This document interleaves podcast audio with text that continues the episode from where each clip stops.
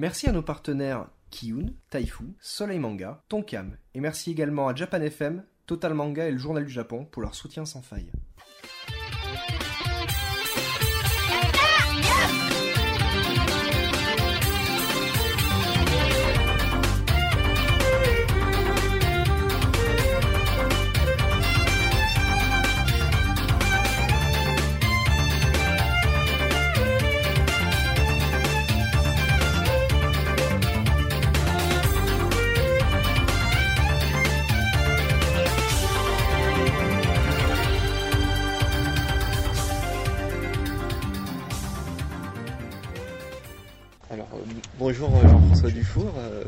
Euh, merci de- de- déjà de nous, nous accorder cet entretien donc, pour les lecteurs du Journal du Japon et les auditeurs du podcast Yata.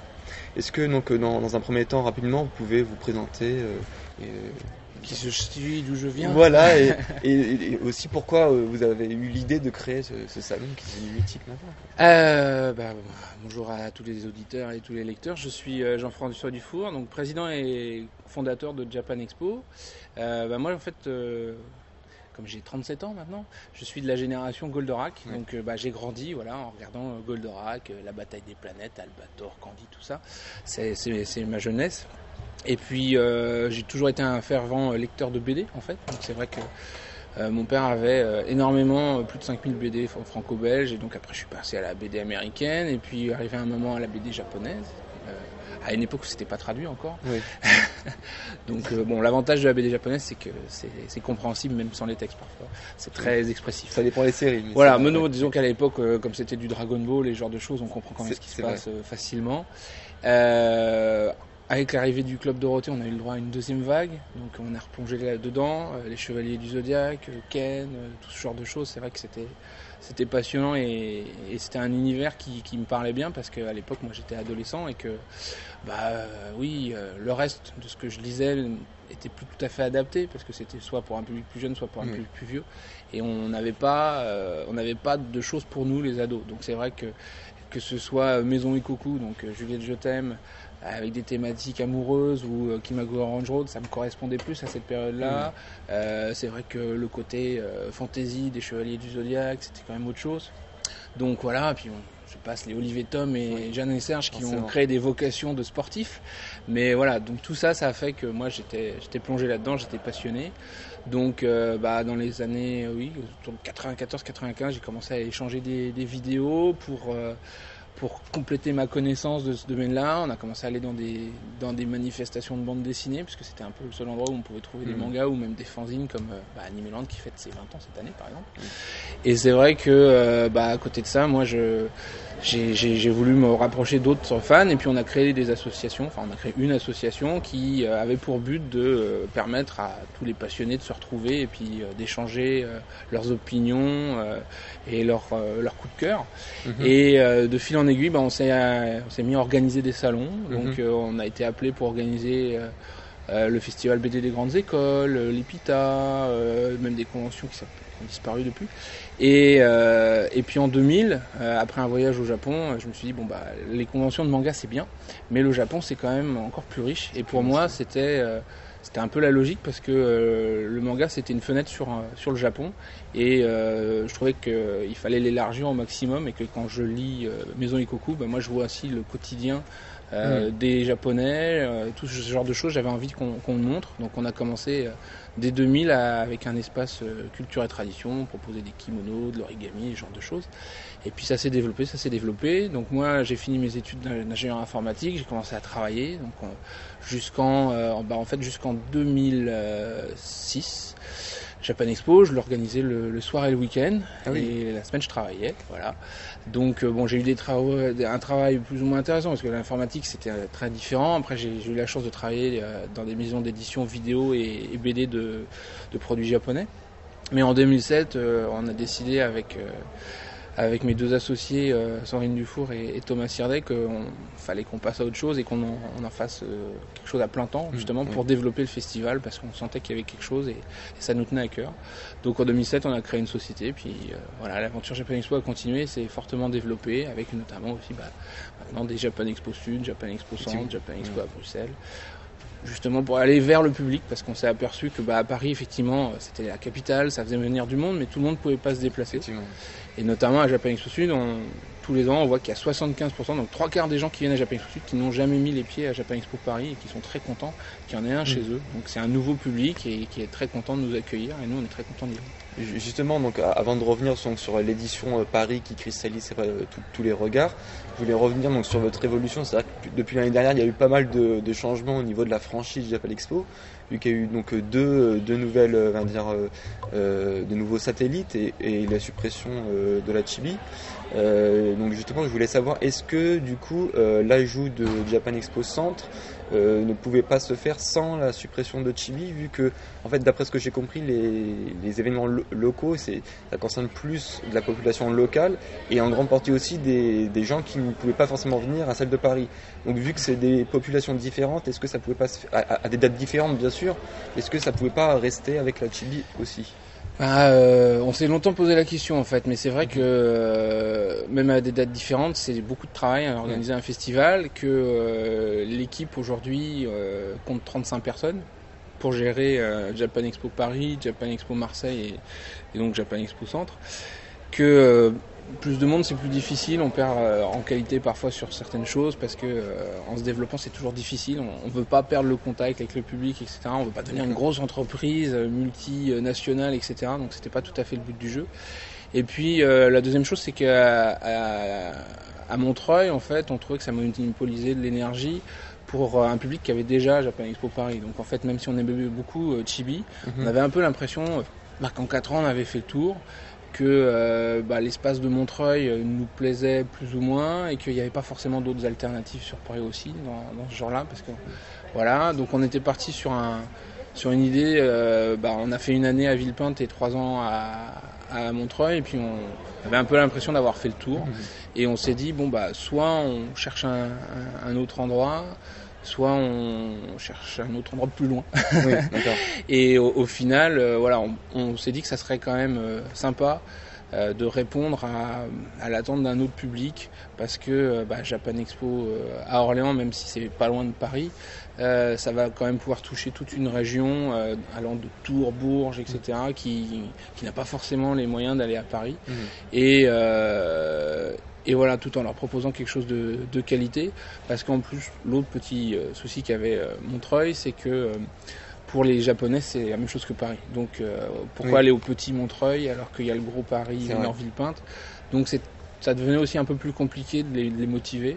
Et par contre, bah, découvrir Orléans, qui est le berceau des châteaux de la Loire, de Jeanne d'Arc, etc.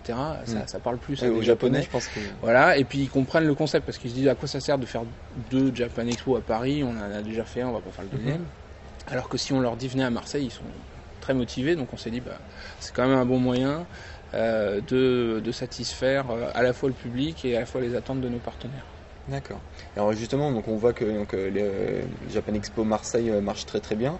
Est-ce que du coup ça vous donne pas d'autres idées pour faire euh, Japan Expo Ouest, Est, Nord ou pourquoi pas dans d'autres pays européens euh, pour faire suite à la, Belgique justement? Alors, euh, bah, tout à fait. Mhm. clairement, nous, quand on voit qu'effectivement, on reçoit énormément de, mails ou même de courriers papier de gens qui nous demandent, oui, dans ma région, j'aimerais bien, etc. Et c'est vrai que bah, l'expérience de Marseille, maintenant, c'est notre troisième année, on voit bien que euh, ce public-là, si on ne vient pas à lui, il n'aura pas forcément ni les moyens ni l'envie de, de, mhm. venir à Paris, parce que euh, Paris, c'est loin, c'est loin, c'est pas pareil. Donc euh, il y a tout un tas de choses qui font qu'ils sont freinés.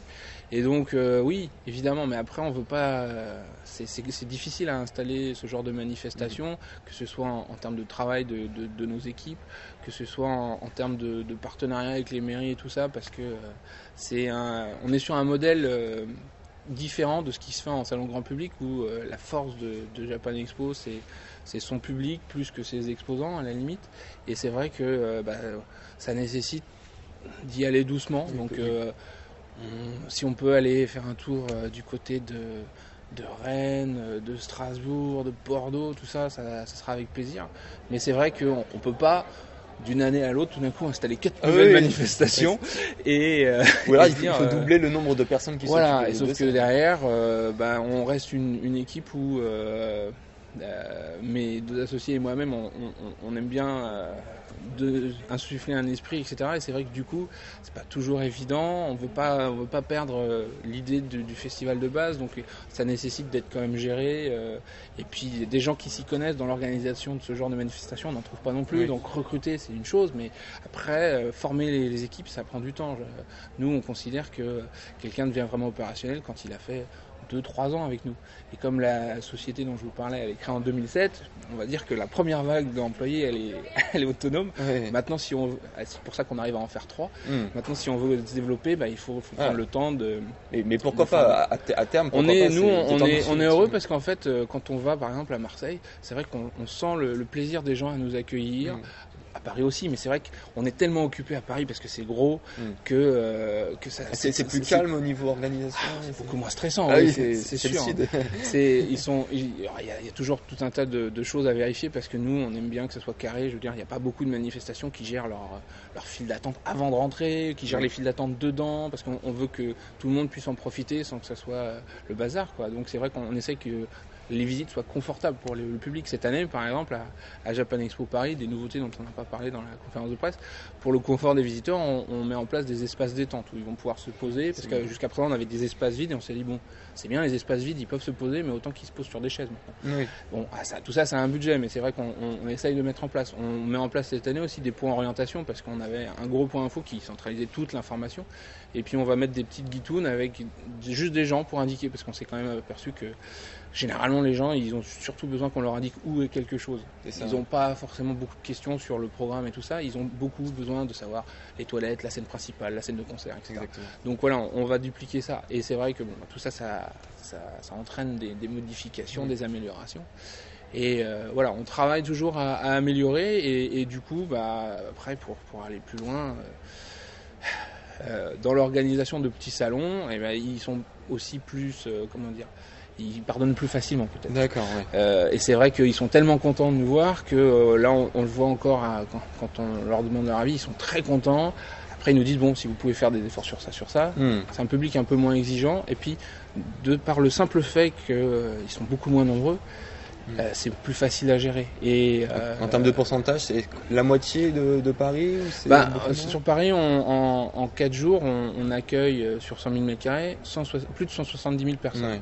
Et à Marseille, on a 17-18 000 mètres carrés, donc c'est quand même 5 fois plus petit, on va dire.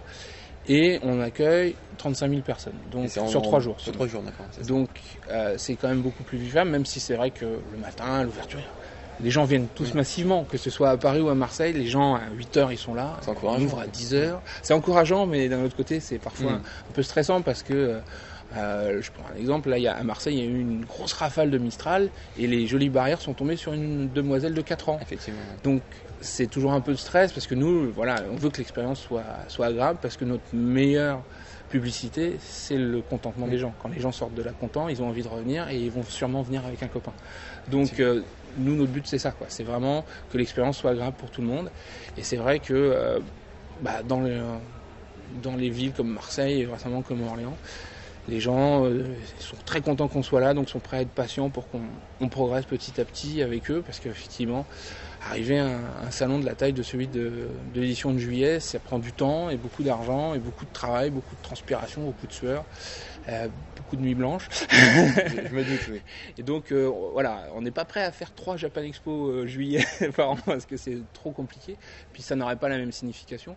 Mais après, c'est vrai qu'à amener euh, la culture populaire japonaise et dans, dans des régions qui n'en ont pas forcément. C'est aussi pour ça, par exemple, si on veut s'étendre, on n'ira pas forcément dans des endroits où il y a déjà d'autres manifestations. C'est que vers l'ouest, en Bretagne, il y, a, les utopiales, etc. Alors les utopiales, c'est vraiment un domaine un peu différent. Euh, c'est vrai que bah, les utopiales, nous, on, aime bien, mais c'est vrai que si on compare, ça, ça toucherait plus Comic Con Paris que, euh, que Japan Expo. et après, voilà, on n'ira pas s'installer à, à Toulouse il y a quelqu'un qui est là-bas qui répond très bien à la demande du public. Donc euh, il n'y a pas de raison. On n'est pas là pour, euh, pour, venir des parts de marché. Des parts de marché, ça ne sert à rien. Donc euh, c'est vrai que nous, l'idée c'est juste que bah, la France c'est grand quand même. Hein, et qu'il il y, a, y, a, de la place un peu partout et il n'y a pas forcément de manifestations. dignes de ce nom, donc on, veut y aller pour, pour répondre à l'attente du public. Après, c'est vrai que euh, comme on le disait dans un interview, même sur les Facebook, c'est souvent quand on reçoit plein de, messages de gens où on se dit ah oui c'est vrai que mine de rien Strasbourg, euh, ah il y a du monde qui attend. Mais c'est vrai qu'en général le centre c'est une région un peu oubliée en général. voilà, c'est aussi pour ça qu'on y est allé, c'est que le centre, on s'est dit ça c'est la région où il se passe jamais, jamais rien grosso modo. Et euh, bah, on a visité pas mal de villes, que ce soit Orléans, Tours, Blois, etc. Et euh, bah, Orléans, à la fois pour son cadre, pour son parc d'exposition, ça s'est vraiment euh, imposé à nous. Euh, la région centre est aussi faite de telle façon que Orléans étant son chef-lieu, pas mal de choses sont centralisées vers Orléans. Donc au, niveau de, des moyens de transport, les transports en commun, tout ça, on espère qu'on pourra mettre des choses en place mmh. pour que justement ça soit facile de prendre les trains, voire gratuit avec un peu de chance si la région est très contente euh, de ce qu'on fait, mais c'est peut-être pas pour la première année, mais c'est vrai qu'ils sont très à l'écoute parce que comme il se passe pas grand chose. Euh, ça c'est une chose, mais il se passe pas grand chose pour les jeunes en plus. Donc nous on arrive avec un projet qui, qui leur plaît et euh, on n'en est clairement pas d'avoir des soutiens financiers de tous ces gens-là, mais hmm. ne serait-ce qu'effectivement qui nous aident à promouvoir la manifestation, à rencontrer des gens, les transports en commun, s'ils peuvent faire des tarifs étudiants ou des tarifs spéciaux Japan Expo Centre, on est content. Voilà, donc c'est tout ça. D'accord. Alors nos, lecteurs auditeurs sont peut-être un peu moins à l'affût de ce type de news, mais moi je rappelle que vous êtes aussi donc, président et fondateur de, de Comic Con. Donc on l'a vu au cours de ces dernières années, elle a vraiment beaucoup évolué euh, sur la forme, sur l'espace, etc. Donc on a vu aussi également pendant la conférence que euh, en termes d'invités, en termes de, est-ce qu'en en termes aussi de place, elle va aussi grandir? Et est-ce que donc on, l'a bien vu, on le voit aux États-Unis avec euh, la Comic Con de San Diego, que c'est une conférence, quoi, c'est un salon énorme. On sait que cette culture, elle est très présente en France, il y a beaucoup de fans. Est-ce que à terme, euh, une fois que sera peut-être arrive à maturité, vous avez pour but de vraiment en faire un salon à part et de, séparer les deux? On y a pensé. Pour l'instant, on n'est on pas figé là-dessus parce qu'on aime bien aussi le côté où justement on se donne rendez-vous un week-end et il y a tout ce qu'on aime. Parce que c'est vrai que euh, je passe pas ma vie à lire que du manga. Je lis aussi beaucoup de BD franco-belges. Je vais voir des films au cinéma. Quelques temps, il y aura X-Men, le commencement. Euh, voilà. Euh, moi, tous, ces univers-là plaît et, hmm. euh, et les séries télé, euh, que ce soit les NCIS, Fringe et tout ce genre de choses, hmm. c'est des choses que, j'aime beaucoup. Et le côté où, bah, en un week-end, on peut tout avoir, c'est hmm. sympa aussi parce que on a pu voir qu'il y a un public qui n'a pas forcément les moyens de venir X fois sur Paris. ça coûte cher, il faut se loger, etc. Donc c'est pas forcément évident. Donc le côté où il y a tout, c'est vraiment sympathique. Et puis les, études auprès du, public qu'on a fait montrent qu'il y a une toute petite partie de la population que ça gêne vraiment. Et le reste, ils sont surtout très contents qu'il y ait les deux en même temps. Donc, et parce qu'ils peuvent effectivement euh, aller courir après l'année dernière, il courait après Tsukasa Ojo, et puis une fois qu'il lui avait couru après, ils allaient voir euh, Adrian Paul pour avoir une dédicace de Duncan MacLeod. Quoi. Donc, la, grande euh, majorité, elle est vraiment intéressée par les deux types de cultures Je dirais pas qu'elle est intéressée par les deux. Il y a une partie de la population qui vient pour Japan Expo, mais le fait qu'il y ait Japan Expo et Comic Con, ça le gêne pas qu'il y ait Comic Con. D'accord. Euh, il y a une frange de la population importante qui est contente qu'on ait rajouté parce qu'ils considèrent que c'est un plus. Et puis il y a une toute petite partie de la population qui trouve que euh, Comic Con euh, c'est un truc qui n'a rien à faire ici. tout comme on a eu parfois quand on a fait venir des trucs qui venaient pas du Japon, des, réflexions là-dessus. Mais c'est vrai qu'aujourd'hui nous on, essaye d'être grand public, que souvent la, différenciation entre ce qui vient du Japon, de la Chine, de la Corée, c'est pas toujours évident pour, pour ces gens-là. Et on, moi, ce que j'ai apprécié au début de, toutes les manifestations qu'on organisait, les petites conventions et tout ça, et même quand j'ai commencé à fréquenter les, les, fans de manga, ce que j'aimais bien, c'est qu'on est, c'était une communauté très ouverte d'esprit. On, contrairement à la communauté de, de, de BD franco-belge qui nous a longtemps dit ah, le manga euh, c'est pas, mm. c'est pas bien. Un peu élitiste. Voilà. Donc euh, moi ce que j'ai aimé c'est cette ouverture d'esprit et je veux qu'on conserve ça. C'est-à-dire que euh, je conçois pas qu'on boycotte un truc parce que c'est pas japonais. Je pense que quand on va voir un film, là je parlais de par exemple les cascadeurs du groupe Kamui qui ont fait les cascades dans Kill Bill, les combats de sabre et tout ce genre mm-hmm. de choses. Bah oui ok c'est des japonais mais ils ont joué dans un film américain donc on ne devrait pas les faire venir. Non, moi je trouve que euh, tout ça, c'est, mm. enfin, voilà, c'est vraiment le, melting pot. Euh, les, cultures asiatiques ont une influence sur la France, la France euh, a une influence sur le Japon. Il n'y a qu'à prendre Osamu Tezuka, qui est quand même un, symbole au Japon. Il a été très influencé par Disney, clairement. Et puis après, Disney a fait Le Roi Lion, qui est très influencé par Le Roi Léo Tezuka. Donc tout ça, voilà, ça se mélange. Donc pour moi, il n'y a pas, a pas de raison. Et il faut qu'on garde cette ouverture d'esprit on n'oblige personne. C'est-à-dire que s'il y a des gens qui trouvent qu'avoir euh, Steven Moffat, le créateur de Doctor Who, ça n'a pas d'intérêt, Mm. bah, Ils sont ouais, pas obligés d'aller sont le pas voir. obligés d'aller le voir. Ils sont pas obligés d'aller euh, faire quoi que ce soit. Donc, mais après, par contre, il y a des gens qui sont contents parce que du coup, ils venaient un jour, puis finalement, il y a Comic Con, ils disent bon, je vais venir un jour, comme ça, je vais faire ça, puis le lendemain, je ferai autre chose. Ils, ils trouvent euh, plus de, de choses à faire. Et c'est le concept. On se donne rendez-vous une fois par an. Aux États-Unis, ils ont le spring break. Nous, on veut Mm. créer le summer break, quoi. C'est c'est au début des vacances scolaires. Tout le monde se réunit, on fait la grande fête, puis après, on part en vacances.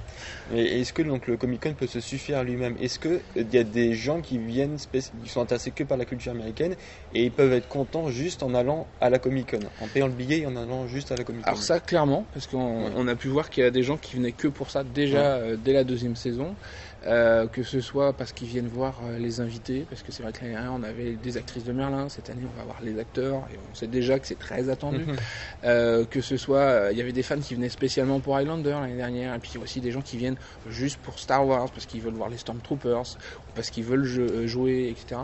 Donc il y a, il y a, il y a vraiment des gens qui sont plus âgés du coup, parce que Ouais. la population est clairement plus âgée sur euh, sur Comic Con. C'est peut-être aussi des gens qui lisaient des mangas et puis qui finalement ont arrêté et sont passés à la série télé, ils regardent du Stargate et puis Mhm. euh, voilà. Mais du coup ces gens-là ils viennent et ils sont pas choqués de voir euh, des filles avec des cheveux roses parce qu'ils ont connu quoi. Oui. Et euh, donc c'est un peu complémentaire, tout comme le manga a su évoluer. Parce qu'il y a quelques années, on avait surtout du shonen.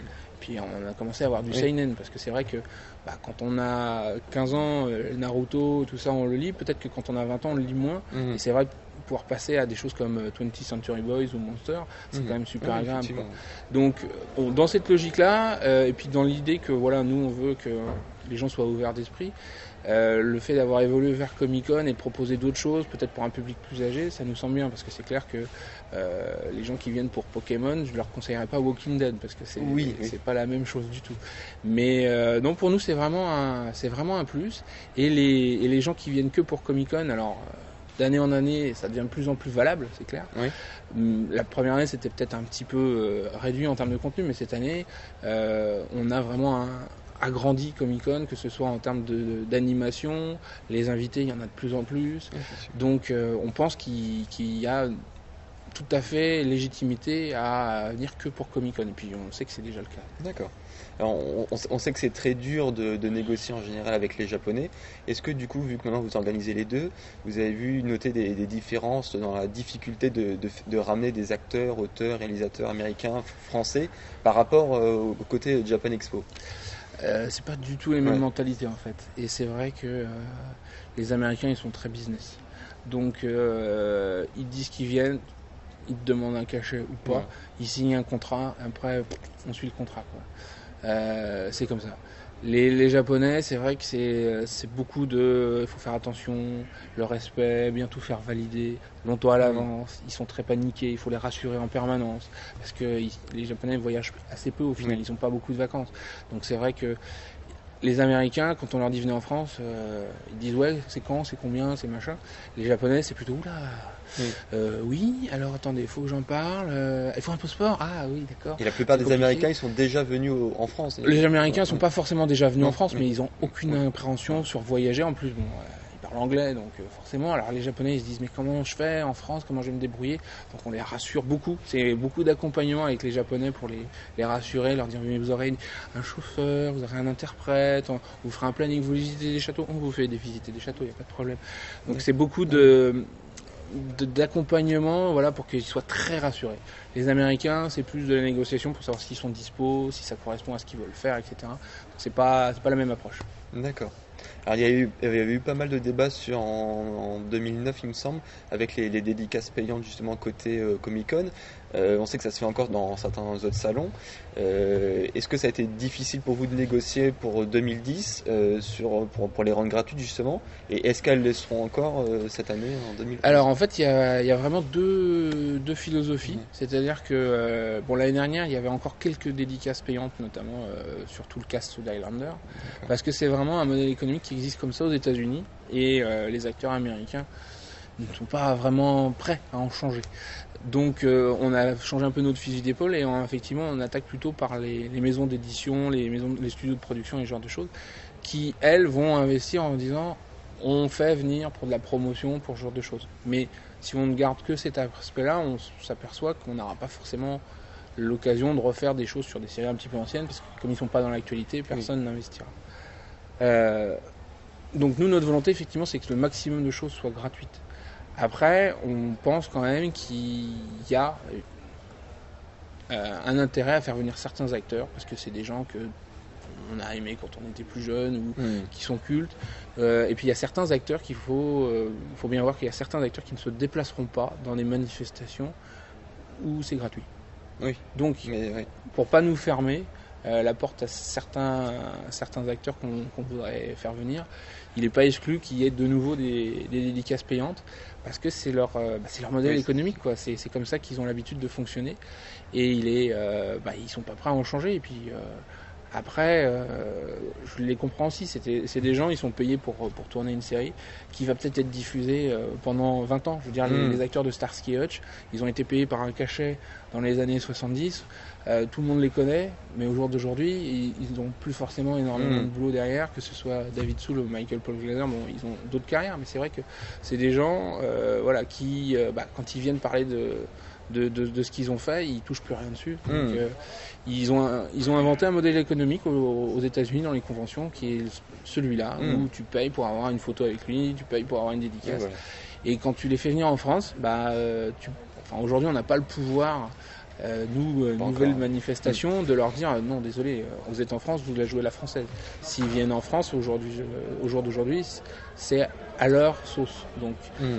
Voilà. C'est vrai qu'il faut comprendre euh, cette différence de culture parce que pour le visiteur lambda, il- au, au final, il, il- peut-être qu'il va pas comprendre pourquoi il, il, va- il a pas payé pour euh, avoir une dédicace de Tsukasa Audio qui pour lui représente un, mythe. Et puis de l'autre côté, il va avoir des, des acteurs aussi qui l'aiment bien et puis qui lui vont lui demander de payer. Mm. Donc c'est vrai que c'est c'est quelque chose qui. Bah, c'est- c'est c'est dû aussi au fait que par exemple au Japon il y a très peu de séances de dédicaces.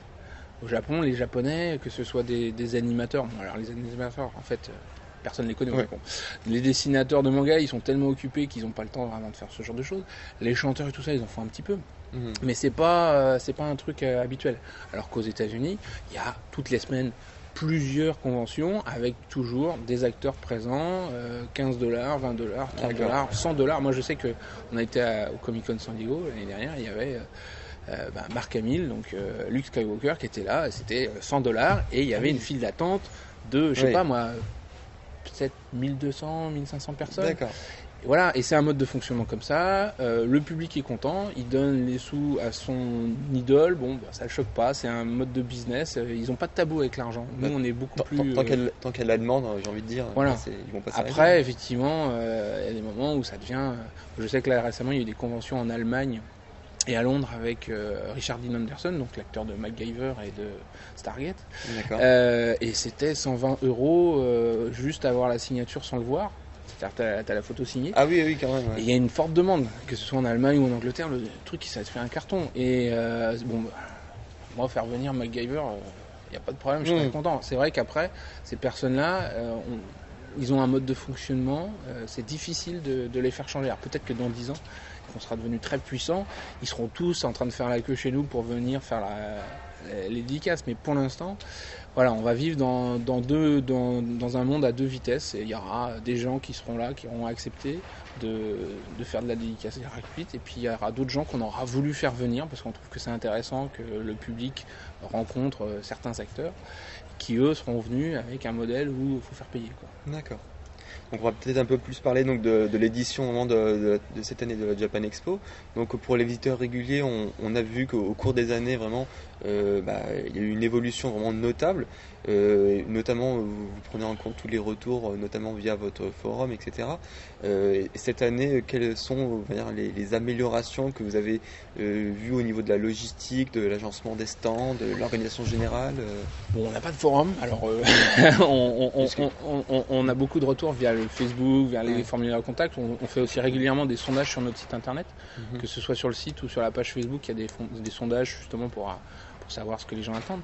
On, fait- on fait des sondages toujours sur le salon. En fait, il y a Ouais. une société qui est mandatée pour aller euh, prendre l'avis des gens, parce que évidemment, si c'était nous, ça pourrait être un peu biaisé. Mais donc, on prend des gens extérieurs pour que ça soit vraiment le plus honnête possible. Et, euh, et c'est vrai que bon, ce qui est ressorti, par exemple, c'était cette histoire de, de point d'orientation dont je parlais tout à l'heure, où bah, on commençait à devenir tellement grand que c'était difficile de s'y retrouver. On a essayé aussi d'agencer les stands pour que ça soit un petit peu plus carré, parce que l'année dernière on avait des trucs un peu dans tous les sens, notamment dans la partie Hall 6 avec les jeux vidéo. Mais c'est vrai que les jeux vidéo c'est tellement grand que ça devient difficile de les faire rentrer dans des cases. Euh, voilà, on essaie d'améliorer la signalétique. Et puis toujours euh, pareil, le, confort de visite, pour nous ça passe aussi parce que bah, quand les gens attendent pour une séance de dédicace, c'est géré, il y a une file qui est dessinée parce que moi, je l'ai vu dans les résultats du public, je pense que les gens sont un peu comme moi.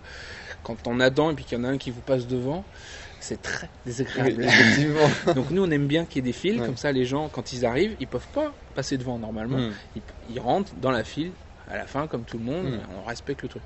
Voilà, donc on essaye de mettre en place ça, on va améliorer l'entrée visiteur parce qu'on on va essayer de faire en sorte que, bah, notamment pour les gens qui n'ont pas forcément leur, leur billet, ils puissent accéder aux caisses avant pour acheter leur billet et puis pour que le moment où on ouvre les portes, ils soient pas obligés de rentrer, payer et passer, pour que ça aille plus vite pour que le maximum de gens soient rentrés le plus vite possible.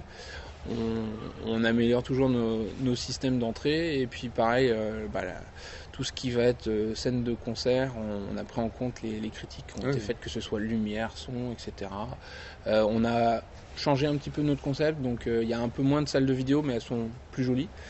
parce qu'on s'est aperçu qu'effectivement le public était prêt, mais il aime bien que ça soit pas comme à la maison, quoi. Faut que ça soit vraiment façon cinéma, donc on, cette année, quand on va arriver, on, verra qu'il y a des grandes salles avec des draps noirs qui tombent pour faire vraiment façon salle de cinéma. D'accord. Donc les salles de vidéo ont vraiment changé le look pour le coup et et puis voilà, on a augmenté euh, les salles de conférence et ce genre de choses pour qu'il y ait plus de monde. La salle de la scène de jeux vidéo a, beaucoup évolué aussi pour, pour, faire un spectacle encore plus sympa parce que à la fois le public et les éditeurs ont apprécié parce que l'année dernière c'était la première fois qu'on faisait une scène jeu vidéo donc mm. l'année dernière il y a eu des très bons retours là-dessus et puis euh, du coup ça nous a encouragé à, faire des efforts supplémentaires euh, pour, euh, pour que ce soit encore plus sympa d'assister à une avant-première d'un jeu Square Enix, Bandai, Namco, etc. D'accord. On avait vu en 2009 quand même vous étiez arrivé au, on pensait justement au top en invitant Clamp. L'année dernière, c'est vrai que vous avez fait très fort avec euh, donc euh, bah, des Kojima, des, euh, des notamment audio, etc. Voilà, il y a eu énormément de Mashima, etc. Énormément de, très gros invités. Donc cette année, vous en avez présenté quelques-uns. Donc on sait que vous en gardez encore sous le coude. Sous le coude, voilà. Et est-ce que vous, vous, pensez vraiment qu'il va y avoir vraiment une grosse, un gros invité qui va canaliser toutes les attentions euh, enfin pour nous déjà, c'est vrai qu'avoir euh, Yumiko et Garashi, euh, Candy c'est quand même quelque chose de très nostalgique, d'exceptionnel. Ah, dans un certain dans une certaine mesure, on nous avait reproché de faire du nostalgie avec Ojo parce que City Hunter c'était passé. Mais bon, c'était en cours de publication chez Angel Art, etc. Donc voilà. Après Candy, notamment avec les problèmes de droit, c'est vrai que c'est quelque chose de très difficile à gérer. donc cette année, bon, je ne vais pas non plus faire euh, le gars qui, fait du teasing, mais c'est vrai qu'on on, a quand même annoncé la plus grande majorité des invités. Bon, là aujourd'hui, on vous a dévoilé Nobuteru Yuki, donc, euh, qui est quand même quelqu'un qu'on apprécie beaucoup et ça fait plusieurs années qu'on travaille pour le faire venir. Mais euh, bah, à côté de ça, il faut bien voir que le Japon a été vraiment secoué par le 11 mars. Et, et c'est vrai que nous, on a eu l'impression que c'était une sorte de reboot, quoi. Euh, on avait plein de contacts et passé ça, bah, tout un tas de gens qui ne pouvaient plus venir. Euh, parce qu'il fallait qu'ils restent pour s'occuper du Japon, parce qu'ils avaient euh, voilà. Et puis on a eu tout un tas de gens qui voulaient venir, qui voulaient pas venir avant, mais qui voulaient venir parce qu'ils voulaient montrer que le Japon était toujours présent, qu'il fallait pas les enterrer comme ça. Donc on a eu l'impression qu'il y a eu voilà, on a fait, on a repassé, ah on est revenu à zéro et on a recommencé à réorganiser Japan Expo 12 euh, après le 11 mars. Et donc, du coup, c'était un peu douloureux d'ailleurs, parce que euh, quand ça fait déjà 4 euh, ou 5 mois que vous travaillez, tout d'un coup, on vous dit, bon, allez, on oublie, il vous reste plus que 3 mois, il faut recommencer tout. Donc c'est vrai que ça a été très délicat. dans les invités, on a eu des bonnes et des mauvaises surprises, parce que c'est vrai que Yumiko Igarashi n'était pas forcément prévu, c'était d'autres gens, et, finalement on est très content de l'avoir, parce que mhm. voilà, alors elle, elle est un pas forcément touchée parce qu'elle est dans la région de Kaido par rapport à ça, mais c'est vrai que c'était l'occasion. Ça faisait plusieurs fois qu'on l'invitait. Elle a dit bon bah, cette année euh, c'est la bonne. Oui. Et, euh, et c'est vrai que bon, cette année c'était difficile à ce niveau-là parce que du coup on s'est retrouvé à organiser euh, Japan Expo juillet en, en trois mois au lieu des 8 ou 9 qu'on prend d'habitude parce qu'on a vraiment eu une sorte de, de remise à zéro. Quoi. D'accord. Est-ce que, euh, plus personnellement, est-ce qu'il y aurait un invité que ça fait euh, 11 ans que vous, vous souhaitez le voir venir mais que vous n'avez jamais réussi euh, Euh, en fait, c'est ce que je veux dire, c'est très très triste en fait parce que ça fait euh, ça fait 11 ans que je bassine euh, au CMO des acquis pour venir Ah oui, et il est mort il y a deux mois. Donc euh, parce que pour moi, enfin, qui suis de la génération Goldorak, c'était Mhm. mon maître. C'est euh, voilà le réalisateur de, de Cobra, de Rémi, de Ashitano Joe 2, de, Ouais, ouais. de Blackjack et tout ça, c'était vraiment. Enfin, moi, j'ai eu la chance de le, de le rencontrer, de l'interviewer à plusieurs reprises. Et euh, il m'avait juré qu'il viendra en France euh, un jour. Non, pas, pas cette année quand même. euh. Non, non, pas Ah. cette année. Non, non, non, bah, il, il avait toujours du boulot. Mm. Alors, c'est vrai Mm. que les dernières années, quand il me disait, oui, mais je suis en train de faire le film d'Amtaro, j'avais envie de lui dire, mais Amtaro, on s'en s'en moque, viens Et c'est vrai que, euh, bah, avoir appris sa mort, là, c'était très, très du- dur.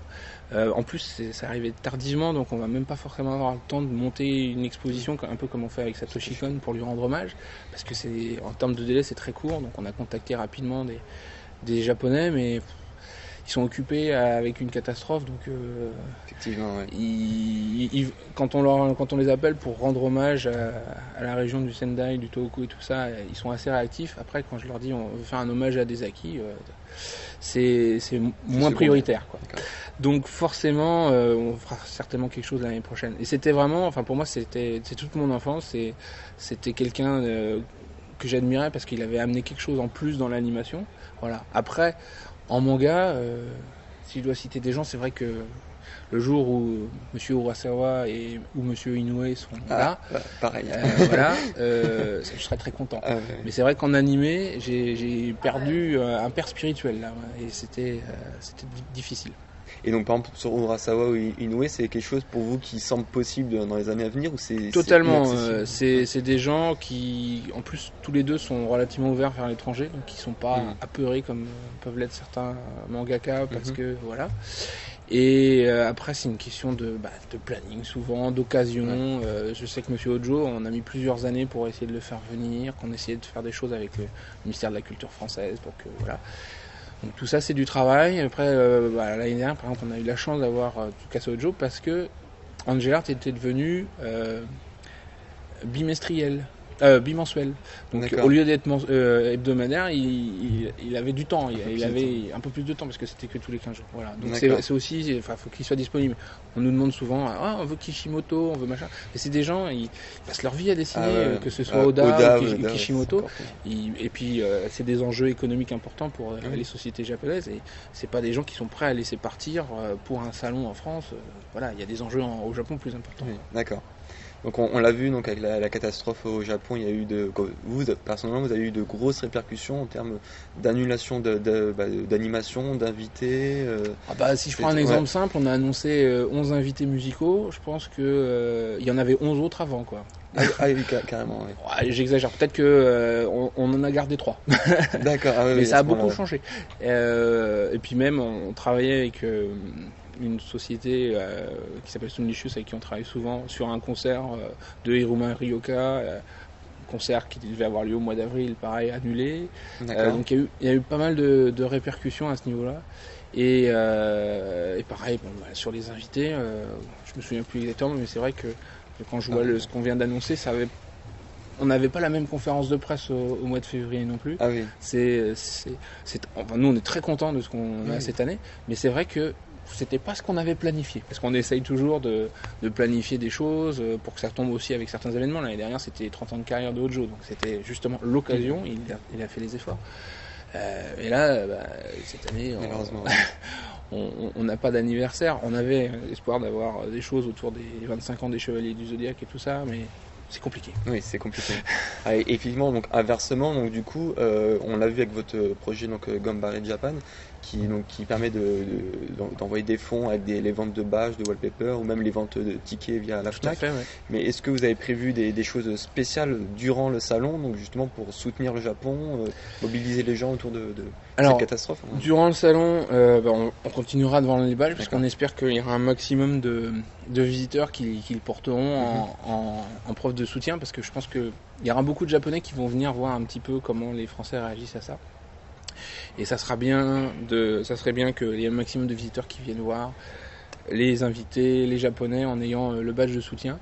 Euh, on aura une exposition euh, dédiée à, à, la région, donc avec des photos de la région avant les événements, Mhm. plus tout un tas d'illustrateurs français et étrangers qui ont décidé de faire des dessins. On travaille notamment avec le collectif Café Salé et Jean-David Morvan sur ce genre d'initiative pour, pour faire une exposition, histoire que les gens se remémorent ça, mais toujours dans le même esprit, c'est-à-dire que Gambare Japan, on l'a aussi créé en se disant qu'il y avait beaucoup de, de, de, de tristesse un peu dans ce qui se disait, c'est-à-dire que les gens avaient plus limite pitié, oh là là, les pauvres Japonais. Mhm. Et les Japonais, ils ont toujours cette volonté d'aller vers l'avant, donc nous, on voulait que ce soit un message positif en disant, euh, ok, il leur arrive un truc très très dommageable, mais euh, voilà, il il faut aller de l'avant, c'est courage Japon, c'est pas voilà, moi je sais sûr. qu'il y a des choses genre euh, faut prier pour le Japon, c'est un peu les, les enterrer et Mhm. on, on préfère un message plus positif. quoi. D'accord. Donc euh, moi je suis aussi près de donc or- d'une organisation qui s'appelle Autrement le Japon, donc qui, qui vend des voyages au Japon. Donc c'est vrai que cette année ça va être un peu particulier pour euh, pour convaincre les gens. Donc on sait que vu, que donc, la Japan Expo croît en, en popularité, il y a de plus en plus de, gros médias mainstream qui seront aussi présents à la Japan Expo. Et est-ce que vous avez un plan média spécial pour euh, justement faire passer une, image, je positive euh, du, du Japon au cours du salon? Parce que c'est vrai que au cours des, justement de, de cette catastrophe, il y a beaucoup de, de ces médias qui ne connaissaient pas forcément la culture au Japon et qui euh, qui n'ont pas forcément donné une meilleure image euh, que la population au Japon. Est-ce que vous avez prévu des, des- des choses là-dessus pour euh, Bien, euh, nous on a, on a beaucoup travaillé, que ce soit avec l'ambassade, que ce Mm. soit avec le ministère des Affaires étrangères, euh, aussi l'Office du tourisme. Donc voilà, on a, euh, on a communiqué à travers ces institutions-là pour essayer de aussi faire passer les messages parce que Gambare Japan c'est pas que le soutien financier parce que bon, ça c'est bien, Oui, voilà. c'est important et puis surtout c'était important de mobiliser les gens parce qu'il n'y avait pas une mobilisation très forte. Euh, puis euh, on s'est aussi aperçu que simplement notre public euh, donné à la Croix-Rouge n'était pas forcément dans les habitudes d'acheter un badge Japan Expo, euh, c'était déjà plus facile Mm. pour eux et ils l'ont fait facilement. Et derrière, bah, on a le soutien moral qui est important. Donc c'était la page Facebook qu'on on sélectionne toutes les semaines une partie des messages qu'on met sur le, le site en version japonaise de Japan Expo justement pour que nos, tous nos partenaires à qui on donne des infos régulièrement soient au courant de ce qui se passe. D'accord. Donc, juste avant de conclure, j'ai deux petites questions sur, sur le futur euh, de la Japan Expo. Donc on voit que chaque, chaque année l'affluence euh, augmente beaucoup. Donc cette année vous avez un but euh, des 190 000. On a vu aussi qu'au niveau de la superficie l'année dernière vous avez rajouté 5000 mètres carrés.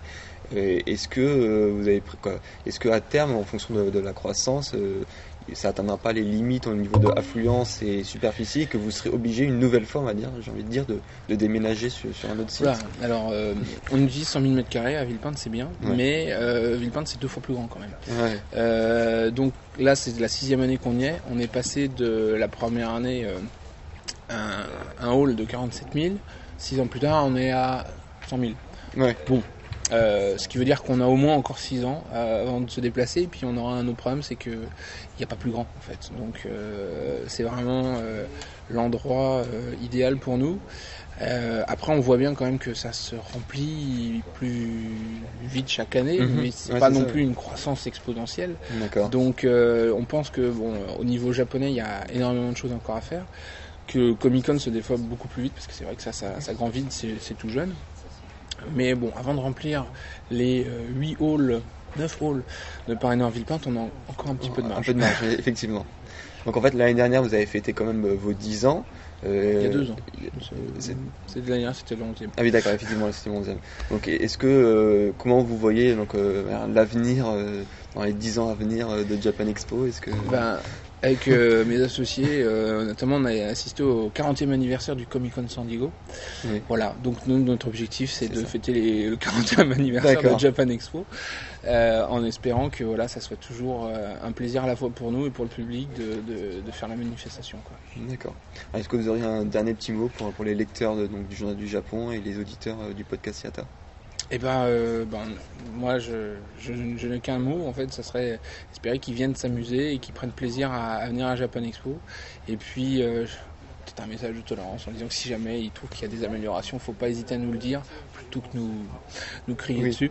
Parce qu'effectivement, l'année dernière, je me suis beaucoup fait crier dessus euh, le samedi parce qu'il avait plu. Mais alors là, typiquement, ça, malheureusement, On n'y peut rien. je pourrais jamais changer le temps.